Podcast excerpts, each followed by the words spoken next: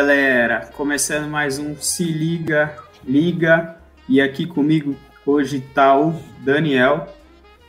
Olá pessoal, tudo bem? Um prazer estar aqui hoje. E com a gente hoje aqui um convidado ilustre, o Fábio. Cara, eu até esqueci de perguntar, mas seu sobrenome é meio difícil falar. Eu até queria que você é, falasse como que, como que pronuncia ele aí. Eu, eu também não sei direito. não, brincadeira.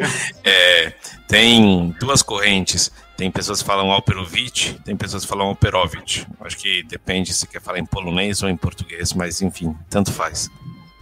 Uhum. Fábio Alperovitch, ele é gestor aí do Fama Investimentos. Também está na FinClass, né? Do Primo Rico, falou um pouco de ESG lá. E hoje a gente está aqui para conversar um pouco sobre ESG, é, o que é o ESG, como foi fomentado isso no Fama Investimento, no Fama Investimentos.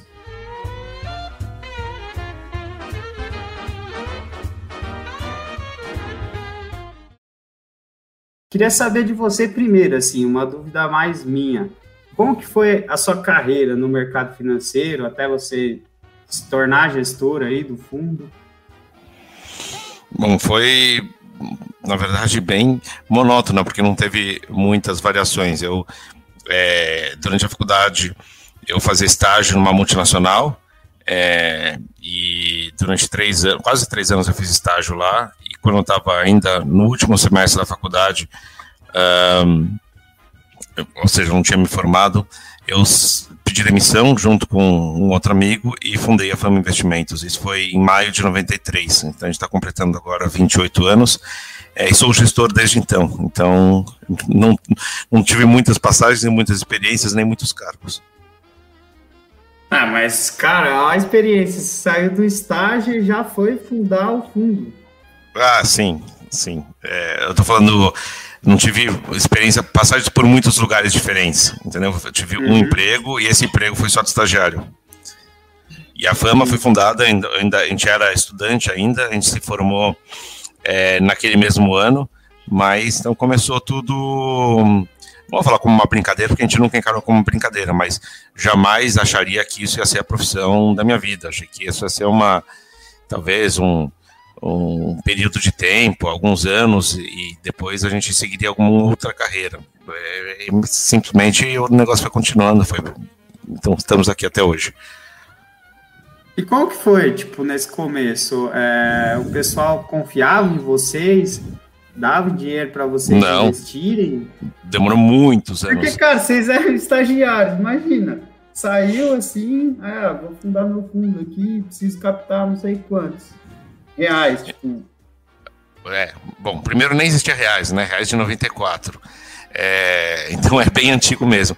Mas eu vou fazer uma analogia uh, que é meio tosca, mas talvez sirva para você entender mais ou menos o que, que era naquele momento. Imagina se estivesse numa empresa, sei lá, no, vou pegar uma empresa, sei lá, você está na Alpargatas trabalhando ali num, num departamento, e aí um, um, cara chega, um jovem, fala: Olha, eu entendo tudo de Bitcoin e de criptomoedas e de Ethereum e de Dogecoin, etc. E tal. Vocês querem fazer uma, uma aposta aqui comigo? E aí as pessoas olham e falam, pô, eu não sei fazer isso sozinho, então deixa esse moleque fazer.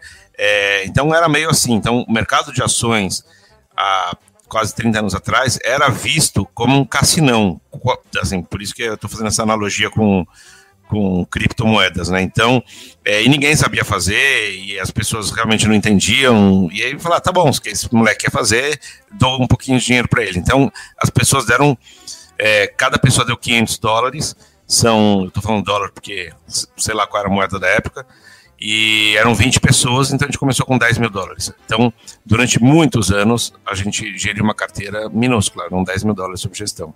Só depois de um tempo, com os resultados vindo aí, um fala para o outro, aí o negócio começou a crescer. Uhum. E como que você tinha acesso ao mercado de ações, assim, se ele não era tão famado igual é hoje em dia? Não tinha acesso, né? A gente não pode esquecer que em 93 não existia internet, é, pelo menos no Brasil não existia internet. É, A gente também não tinha, pelo tamanho que a gente tinha de 10 mil dólares, a gente não, não recebia relatórios de, de, de bancos. As corretoras onde a gente podia operar eram corretoras pequenas que não, que não mandavam relatórios. E mesmo assim, naquela época, os relatórios vinham pelo correio, então vinham com uma defasagem muito grande. É, a gente não era convidado para reunião nenhuma dessas reuniões públicas que existem, então não tinha live, não tinha absolutamente nada disso. E também é, não existia um banco de dados para receber informações. Então, era muito, enfim, é, selvagem aquele, naquele momento. Então, as informações que a gente tinha, a gente tinha que buscar na rua, a gente ia para supermercado, a gente entrevistava pessoas na rua. Era a nossa maneira de ver, enfim, a gente tinha cursado administração de empresas, então talvez alguma noção de economia, gestão, é, contabilidade a gente tinha, mas era, foi aprendendo sozinho, livro, experiência, falando com pessoas, foi mais ou menos por aí. Uhum. E, Fábio, é, vocês, a Fama e você, pessoalmente, atualmente são referências nesse mundo de investimento ESG, mas a Fama, desde o começo, desde que surgiu, ela já tinha essa preocupação ou já estava incorporado no modelo de vocês levar isso em conta, ou isso foi ao longo do tempo, né? Foi surgindo com o passar do tempo? Não, surgiu no primeiro dia, é, quando a gente decidiu o modelo de negócio e a política de investimentos. É, uma, um compromisso que eu e meu sócio assumimos entre nós é que a gente jamais faria investimentos em empresas que estivessem desalinhadas dos nossos valores. É, então, as questões éticas para a gente sempre foram muito relevantes, é, e por ética a gente compreende Uh, enfim, empresas que maltratam minoritários, empresas que maltratam outras pessoas, empresas que produzem produtos que são é, nocivos a, a, seres humanos, enfim, era um embrião. Na verdade, o acrônimo SG ele só surge em 2005, mas essa, essa é, enfim, noção de investimento responsável, ela já existia. A gente não foi influenciado, isso veio meio de dentro. Uhum. E vocês tinham acesso a coisas assim das empresas para saber se ela conduzia com o pensamento de vocês? Não, nem um, nem um pouco. É, e as empresas também não escreviam relatório de sustentabilidade, isso não existia naquela época.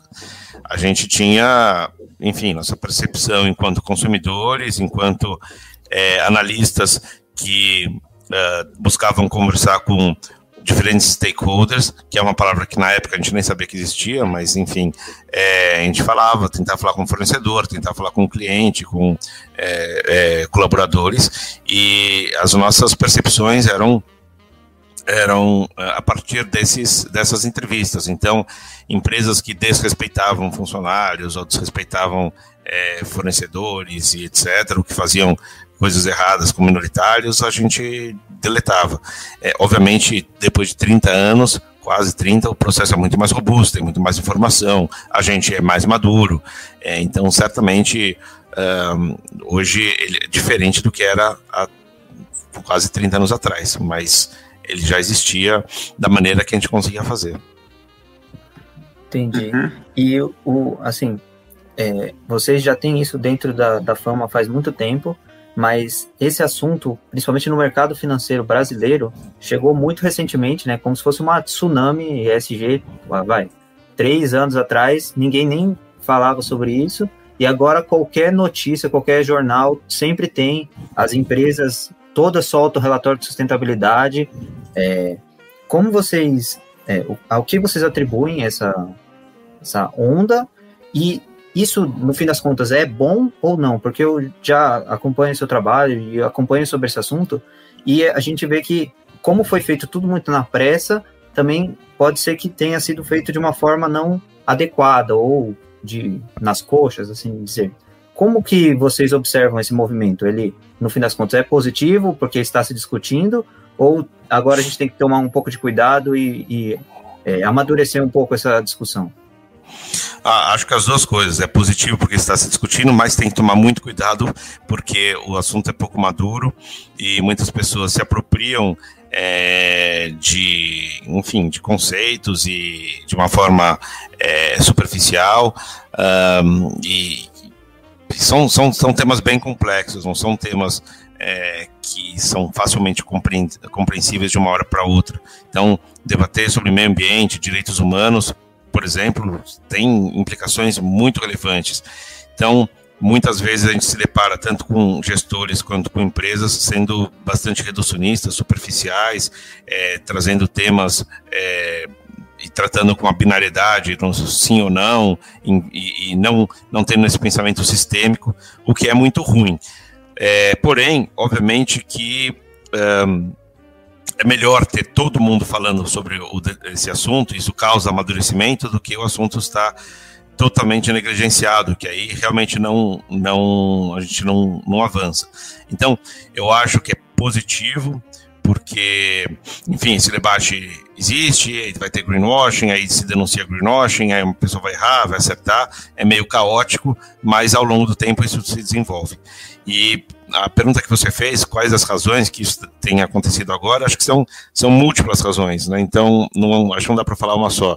Acho que dá para falar é, que a gente está numa num período de transição do modelo capitalista, é, vamos dizer, um modelo capitalista hostil para um modelo capitalista de stakeholder. Isso acontece no mundo inteiro. Isso é um processo, não é de uma hora para outra, mas acho que esse processo é, ele chegou aqui. A gente está no meio de uma transição geracional, então pessoas da da, da nova geração, né, da geração de vocês ou mais novas, tem uma, essas, esses valores do ESG muito mais fortes do que as pessoas da minha geração. Então, à medida que essas pessoas vão ganhando espaço nas suas carreiras ou no mercado consumidor, isso também cresce.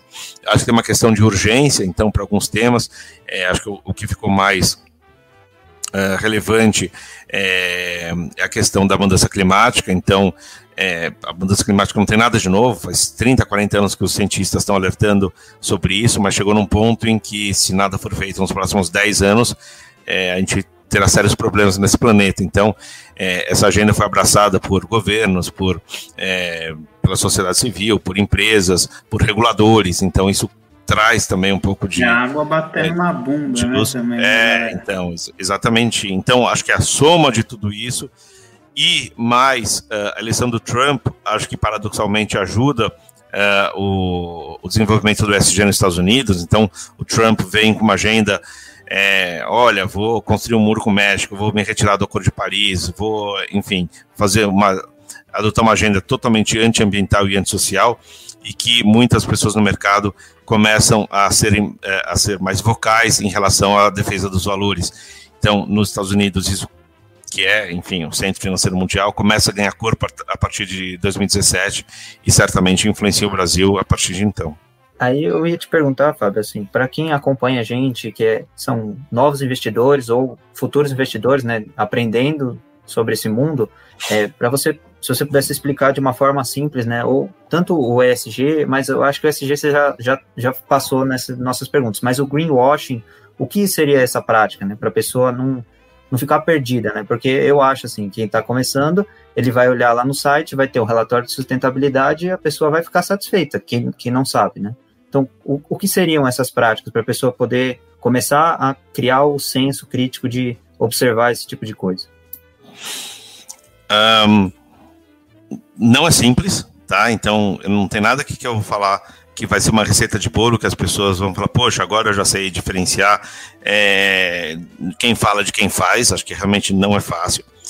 Uh, assim como, assim, fazendo um paralelo, assim como a natureza humana, né? Então, quando uma pessoa conhece a outra num, num bar, numa balada, numa festa, é, você não sabe ainda se a pessoa é sincera, se ela está mentindo, se ela é legal, se ela é leal. Você vai conhecer isso com o tempo. Né? Então, tem existe um, uma lista de perguntas que você vai lá fazer para a pessoa e que se a pessoa passa nessas perguntas, ela passa a ser considerada como uma pessoa é, correta. Então, acho que empresas são mais ou menos a mesma coisa. Então, tem questões ali que você tem que observar que te dão algumas, algumas pistas. Então, vou fazer só uma, uma talvez uma analogia que para que as pessoas, sei lá, de um setor que seja relativamente fácil das pessoas entenderem, que acho que isso é, talvez deixe as questões mais claras. Então, imagina uma marca de roupas qualquer e a marca de roupas começa a se vender é, como sustentável, etc. e tal.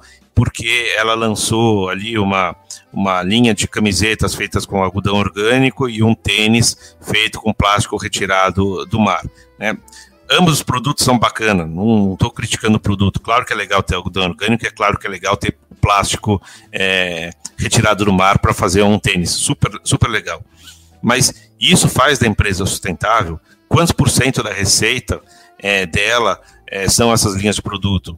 É, ela de fato mudou alguma coisa da porta para dentro ou isso é uma, só uma questão comercial? Ela quer, enfim, talvez até é, é, aumentar a sua linha de produtos e trazer consumidores que se ligam em sustentabilidade. Quer dizer, quanto que de fato os processos internos mudaram é, nesse sentido? Será que se ela realmente uh, cuidasse da questão de sustentabilidade, ela ofereceria também produtos que não sejam sustentáveis e assim sucessivamente? Então, vamos pensar numa empresa, quando ela adota alguma prática sustentável, é claro que essa prática ela tem que ser aplaudida, mas a gente tem que entender o contexto é, de, dessa prática. Então, é muito normal, por exemplo, dar um exemplo qualquer, um, um banco, por exemplo, anunciar que é carbono neutro, né, que tem compromisso de ser carbono neutro, mas continua financiando é, combustíveis fósseis, continua financiando empresas que desmatam. Então, peraí, é, ela tem compromisso com o clima ou não tem? Porque se o banco de fato tem compromisso com o clima,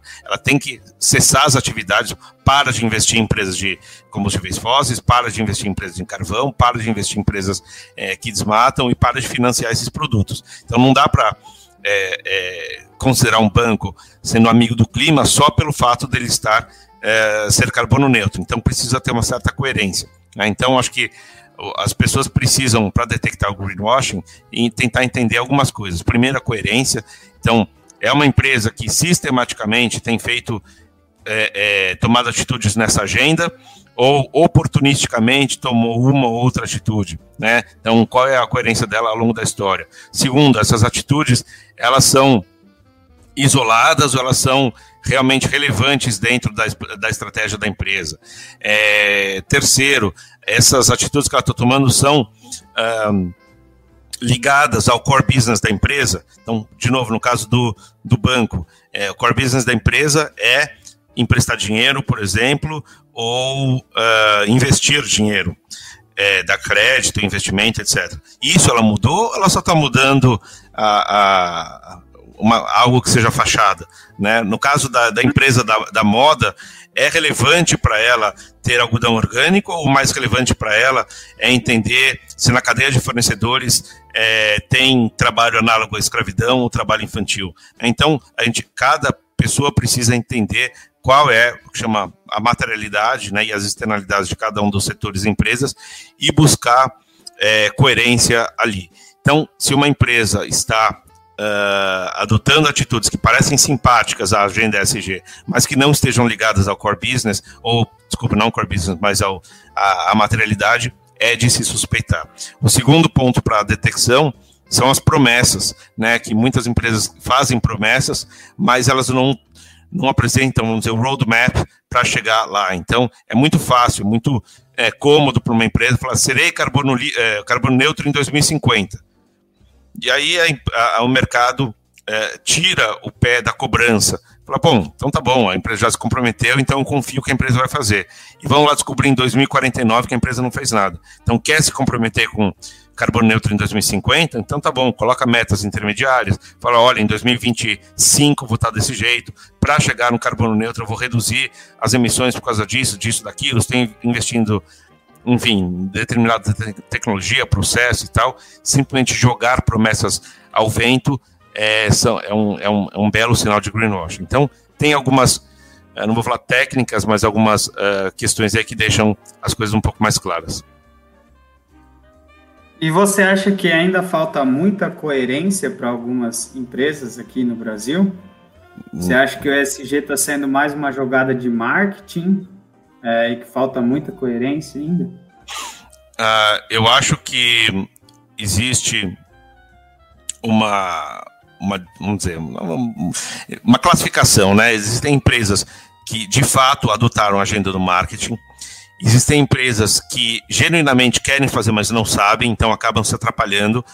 tem empresas que é, se ligaram que essa é uma agenda importante, mas enfim, uh, ainda estão a passos lentos, outras a passos rápidos, mas não endereçam os principais problemas, então estão um pouco perdidas.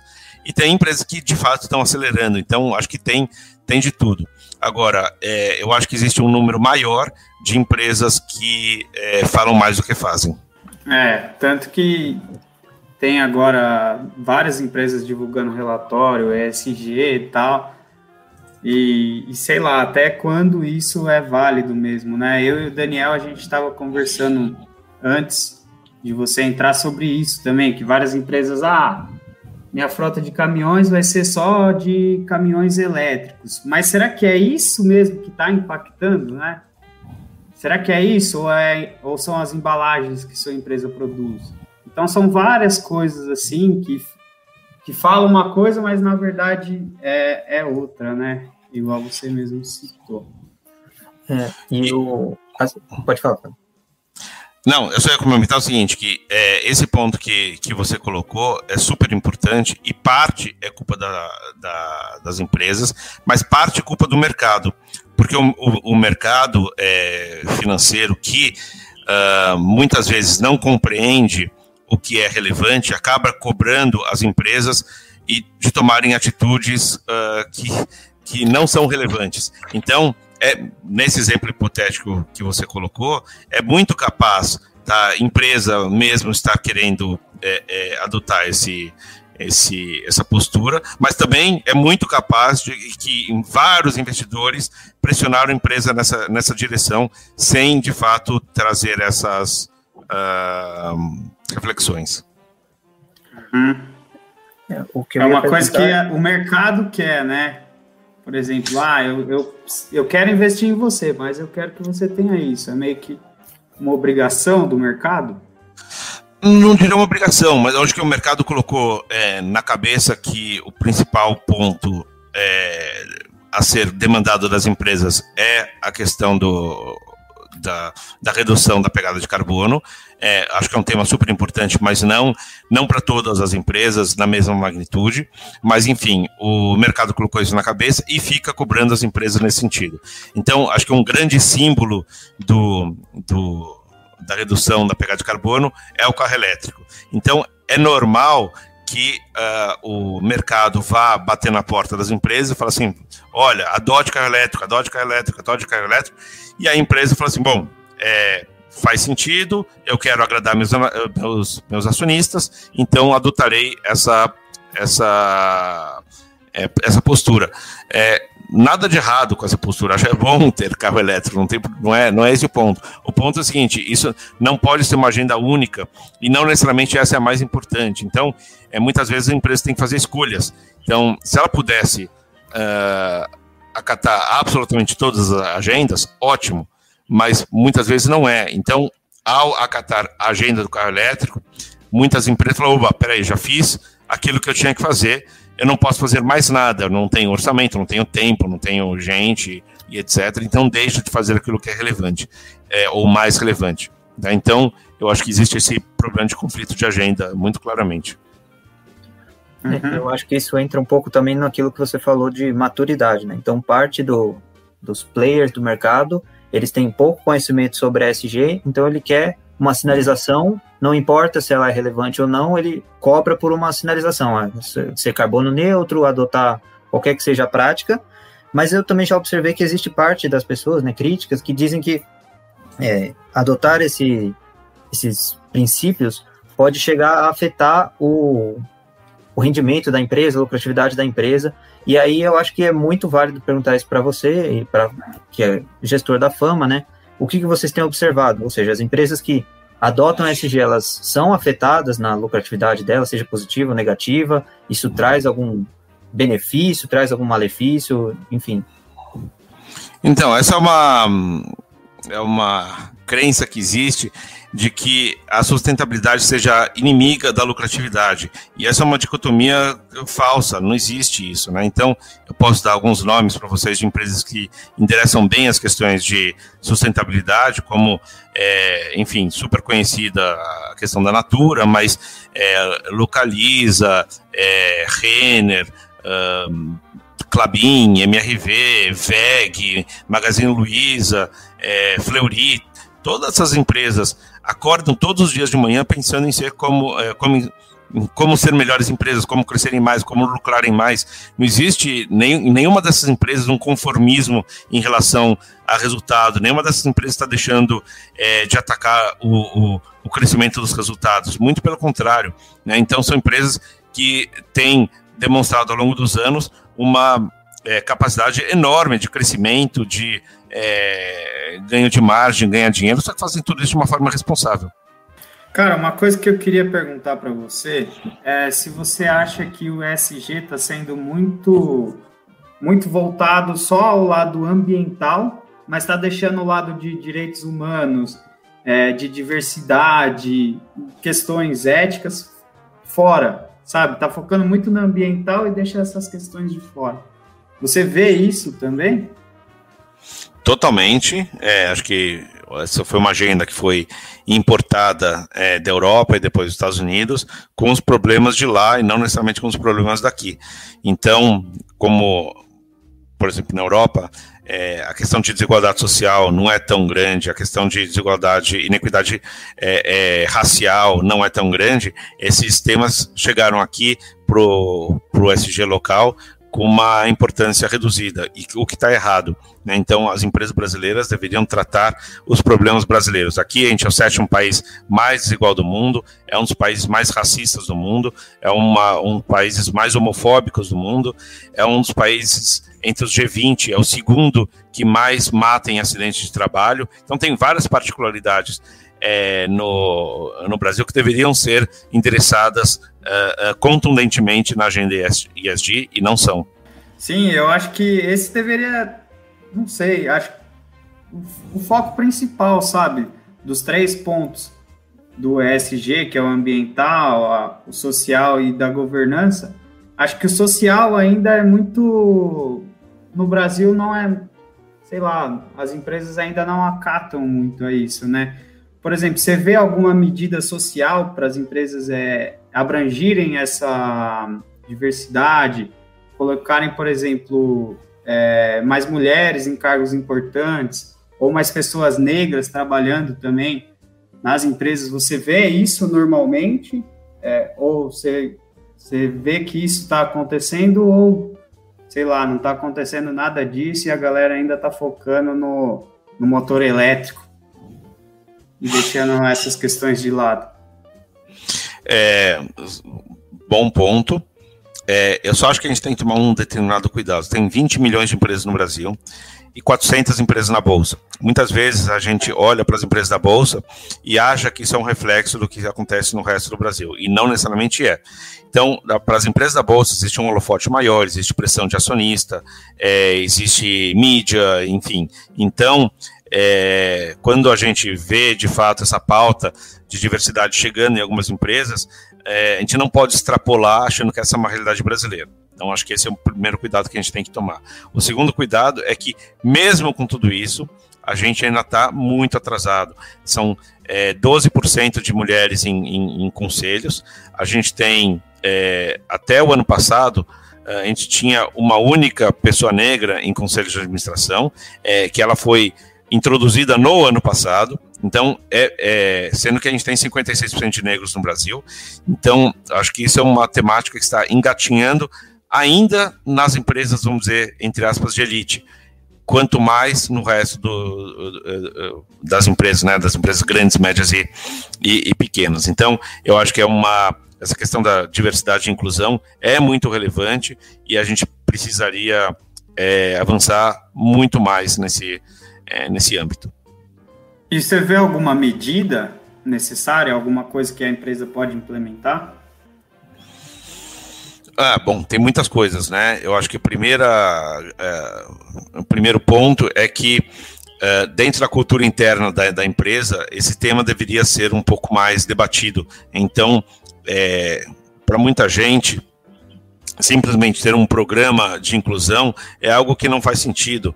E quando não faz sentido, ele não é, ele não é apreciado, ele não é, é visto com bons olhos, e aí não tem o, vamos dizer, o buy-in é, dos outros uh, colaboradores. Então, acho que essas discussões são muito relevantes. Então, simplesmente colocar, é, dar uma missão para o RH, por exemplo, falar, olha, agora vamos fazer um, um programa é, de, de inclusão, é ótimo, mas melhor que isso é trazer esse debate para a empresa, é mostrar que uh, a gente precisa, enquanto uh, sociedade corrigir alguns, alguns problemas que temos na nossa sociedade, mostrar que as empresas diversas tomam melhores decisões e isso é bom para a companhia é, e acho que isso passa a ser mais participativo. Então, trabalhar na cultura interna acho que é primordial. Uhum.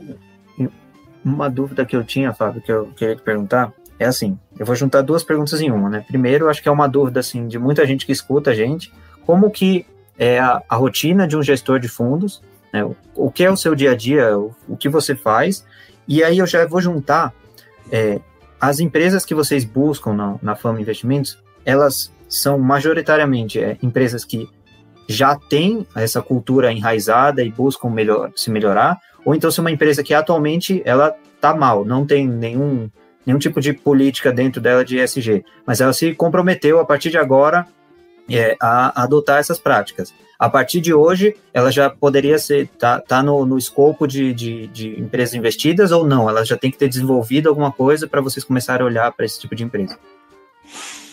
É, na sua pergunta, você colocou ali um, um, elemento, uma palavra que geralmente as pessoas não, é, não trazem. Então achei muito bacana, porque você, fala, você perguntou se a gente investe em empresas que ainda não tem uma cultura SG.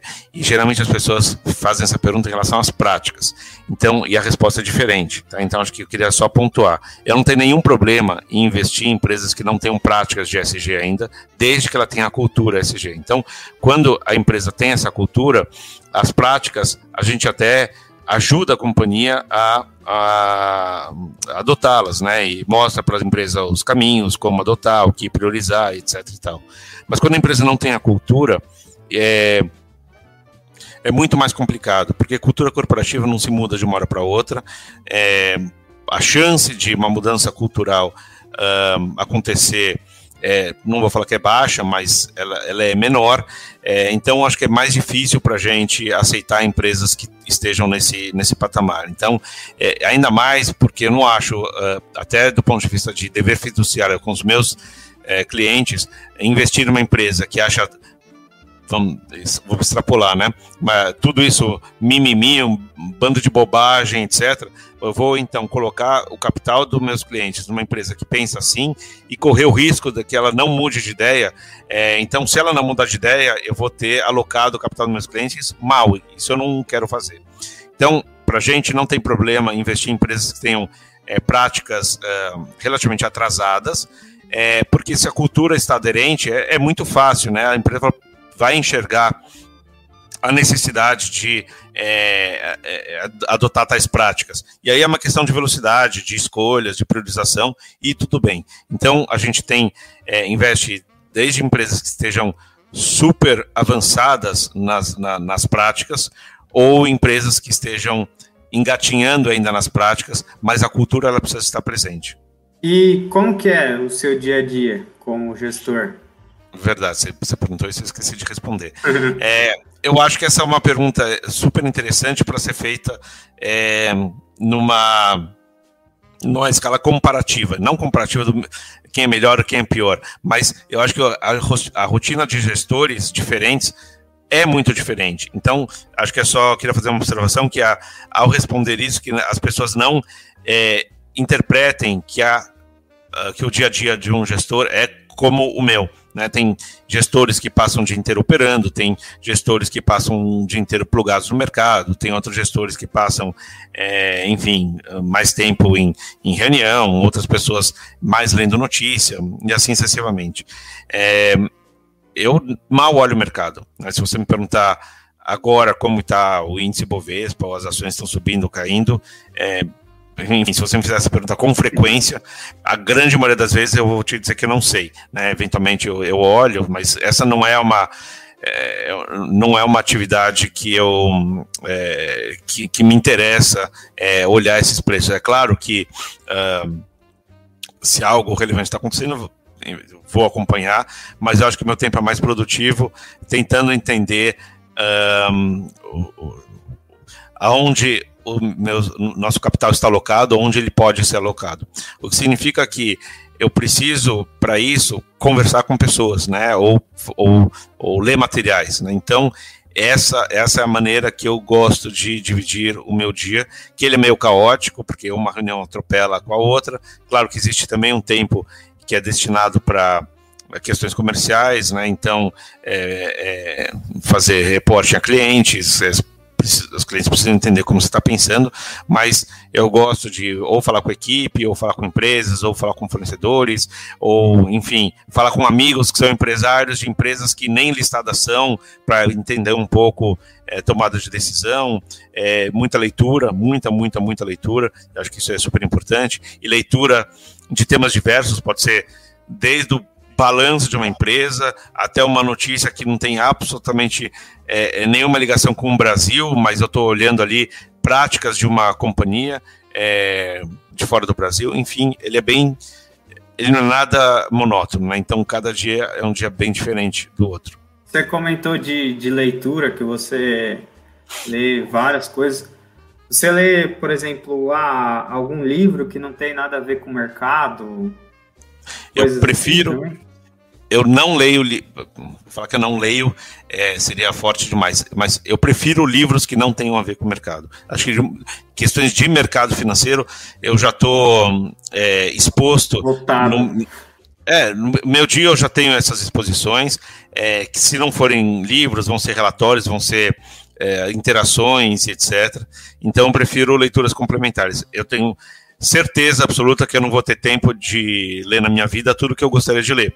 Então, é óbvio que a, a, a lista de desejos é muito maior do que o tempo que a gente tem para realizar essas leituras.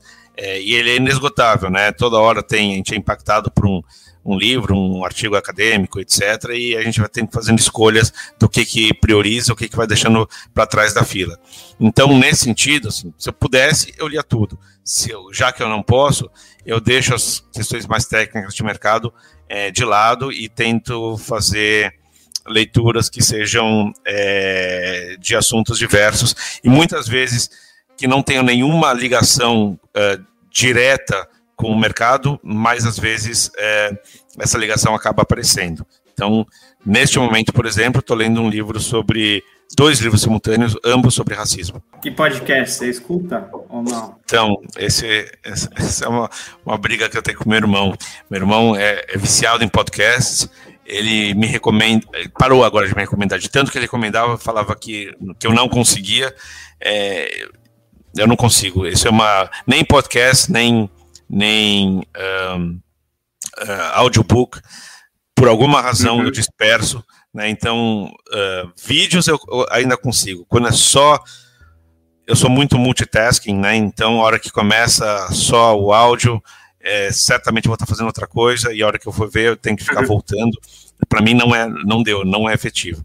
Eventualmente, se eu andasse muito de carro, fiquei pensando. Nossa, é, eu escuto quando eu tô, quando eu tô então, dirigindo. Mas eu não pego o carro, então, para mim, eu praticamente não dirijo. Então, é, infelizmente, essa é uma mídia que eu tô perdendo. Aí, aproveitando já que a gente está nesse assunto, eu queria te pedir assim uma recomendação. É, vou juntar duas perguntas de novo, né? Uma recomendação de livro ou de material para quem quer se aprofundar nesse ponto do ESG. Eu sei que é um tema complexo, eu, eu estudo sobre isso também há bastante tempo, então não é uma não é trivial, né? Não é só você ler um livro que você sabe, mas um, um, primeiro passo para quem se interessou, né? E também que conselho você daria para alguém que se interesse ou queira trabalhar no mercado financeiro, né? Porque você, mesmo não tendo tido vários cargos, como você falou, você tem uma experiência de quase 30 anos no, no mercado, né? Então, que tipo de habilidade ou formação seria interessante para a pessoa para ela ter, ter mais chance de sucesso nesse mercado, né? É, acho que ainda hoje o mercado privilegia as formações tradicionais, né? Então, formações acadêmicas tradicionais, é, é engenharia, administração, economia, é, das boas escolas é, e, enfim, eventualmente uma certificação como CFA. Acho que esse é o é o, é o padrãozão, né? E eu acho que o mercado, claro que tem exceções, mas ele é pouco aberto para outras, um, outras frentes. Mas eu não acho que se manterá assim para sempre. Eu acho que a tendência é o, o, quando a gente fala muito de, só fazendo uma, um parênteses aqui, né, quando na agenda do ISD é, se fala muito de diversidade, eu acho engraçado, né? Porque quando a gente fala de diversidade, as pessoas rapidamente colocam recortes.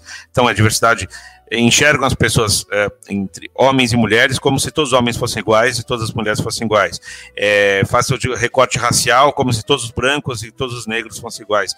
E, e não falam muito das experiências, né? Então, é possível, é perfeitamente possível ter uma pessoas que é, nesses estratos sejam iguais, mas com uma, uma experiência de vida completamente diferente. E eu acho que isso é pouco exercido na agenda ESG. Né? Então, formação acadêmica, é, pode ser que uma pessoa que seja que tenha feito é, cinema e seja um homem branco é, traga mais elementos de diversidade do que seja uma administradora mulher, né? Então, eventualmente, acho que esses recortes a gente tem que começar a olhar também em relação às experiências. É, se morou fora, fez uma é, é, teve uma carreira completamente diferente, teve uma, um curso diferente, às vezes também tem é, soma bastante na, é, na, na forma de ver as coisas. Então, eu acho que no tempo, e acho que isso não é agora, mas no tempo, é, outras profissões passam a ser, podem passar a ser um pouco mais é, demandadas. Então, acho. Desculpa, outras profissões não, desculpa, outras formações passam, podem passar a ser mais demandadas. Hoje eu vejo o mercado ainda muito fechado é, nessas, nessas áreas principais. E o, o, o, a indicação de livro ou de referência para ah. alguém que queira se aprofundar? Cara, posso perguntar uma coisa só antes? Rapidinho. Manda. É, como que é a sua gestão de pessoas? Eu acho que você gere bastante gente aí no Fama Investimentos. Teve algumas, alguns insights que você é, que melhoraram muito sua gestão de pessoas, porque isso afeta bastante a liga também, né? A nossa liga está crescendo, o número de pessoas. E muitas vezes, ah, essa pessoa vai estar melhor colocada nesse lugar, ou ah, acho que essa pessoa é melhor fazendo isso. Como que foi sua relação com isso? Queria saber se você gere também essas pessoas, ou, ou é o outro gestor. Então, a, a foi uma empresa muito pequena em termos de pessoas. A gente tem hoje no total 17 pessoas. É, é menor que total, a liga. É, então, é, e no time de investimento, eu tenho cinco analistas, uh, e, e um, um, trader, eu e meu sócio, que somos também, vamos dizer, time de investimentos, mas a gente não está se gerindo, vamos dizer assim. Então, é realmente é, é, é a quantidade de pessoas para você pensar, uh, olha, Uh, nesse exemplo que você colocou, olha, você funciona mais nessa área, na outra área. Isso, na verdade, é uma empresa pequena, isso não existe. A gente tem um turnover muito baixo de pessoas. A última pessoa que saiu da fama do time de investimentos foi em 2015. Uh, ah, então, faz seis anos que não sai ninguém. É, então, acho que, enfim, eu suponho que as pessoas gostem de, de estar lá, do ambiente, a gente tem uh, uma visão mais humanizada da, da, das coisas, mas eu não sei se eu tenho muita experiência de gestão de pessoas, como você colocou, porque eu nunca geri muita gente, né? Então, não é uma empresa de 100, 200 pessoas, com múltiplos departamentos e etc. Tá todo mundo relativamente, é, né, não neste momento agora, mas relativamente próximo numa, num, num mesão e, ou sei lá, Nossa, em, em mesmo, no mesmo ser, ambiente. Vocês devem ser muito próximos, né? Todo mundo, assim. É, eu acho que tem uma... É, uma, uma liga boa. Eu acho que cada um tem as suas individualidades. Eu acho que, enfim, é, existe uma relação profissional de, de muito respeito entre as pessoas, é, de admiração também, cada um com a sua história. Então, acho que isso também contribui. E, e, já emendando a questão da, da leitura, eu não sei se a leitura que você perguntou é uma leitura mais focada em mercado financeiro ou mais ligada a ESG. Então eu vou colocar uma que não é nenhuma nem outra, mas ajuda os dois, na minha, na minha visão. É que é um, é um livro, eu, eu costumo indicar esse livro porque eu sou Uh, sou apaixonado pelo livro por várias razões, né? É, primeiro, pela pessoa que escreveu, que é o autor é Yuval Harari, ele é um israelense é, que tem feito muito sucesso no Vale do Silício. Agora ele é muito lido é, por, por muitas empresas lá. Ele tem feito muitas palestras também, então tem muito material dele no YouTube. Mas ele tem uma maneira muito bacana de ver o mundo. É, e ele escreveu três livros. Um livro fala sobre o passado, um livro fala sobre o presente e um livro fala sobre o futuro. Especificamente, o livro que fala sobre o presente chama 21 lições para o século 21. E por que, que eu gosto desse livro? Ele é dividido em 21 capítulos, né, são as 21 lições. É, cada capítulo é um capítulo totalmente diferente do outro, então ele é fácil de ler, porque você vai lá, lê um capítulo, se você quiser passar dois meses sem abrir o livro, é, não tem problema, né, não tem essa continuidade. E cada capítulo traz um assunto completamente diferente e te faz entender o momento atual. É, desculpa, te faz entender não, te faz refletir sobre o momento atual por diferentes prismas. Então, por exemplo, é, efeitos da inteligência artificial no mercado de trabalho.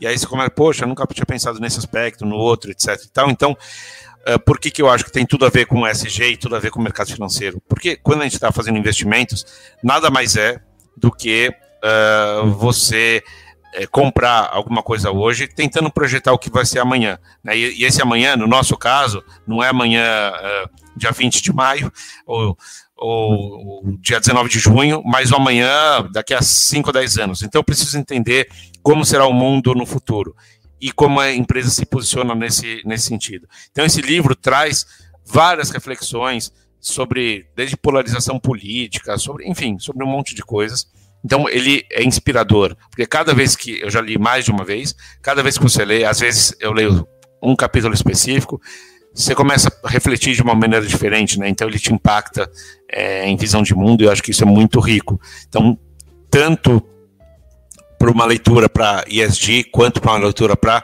mercado financeiro, acho que esse livro contribui bastante. Eu acho que ele encaixa bem nesse tema, né? Porque tanto ESG quanto investimentos, como você citou agora, é, não, são ciências, mas elas não são ciências exatas, assim dizendo, né? As duas, os dois pontos têm diversas nuances, tem diversos pontos a se considerar o, e interligações, né, principalmente o ESG. Um está interligado no outro.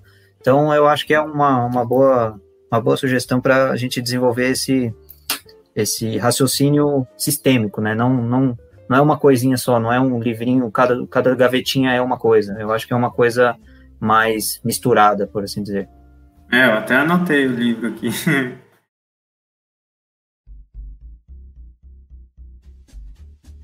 E eu queria agradecer a vocês pelo espaço, é, desejar sucesso na liga. É, eu acho que é um assunto que tem tudo a ver com, enfim, com liga, porque, enfim, são jovens, estão discutindo, sendo carreira, etc. É muito legal. E eu só, é, enfim, o podcast termina, mas eu continuo por aqui, né? Então, tendo qualquer dúvida, eu sou super acessível, tô Twitter, LinkedIn, tem qualquer, é, é, enfim, qualquer coisa eu tô por aqui, podem me acessar à vontade. Muito obrigado. É isso então, gente. Obrigado e até mais. Até os próximos episódios.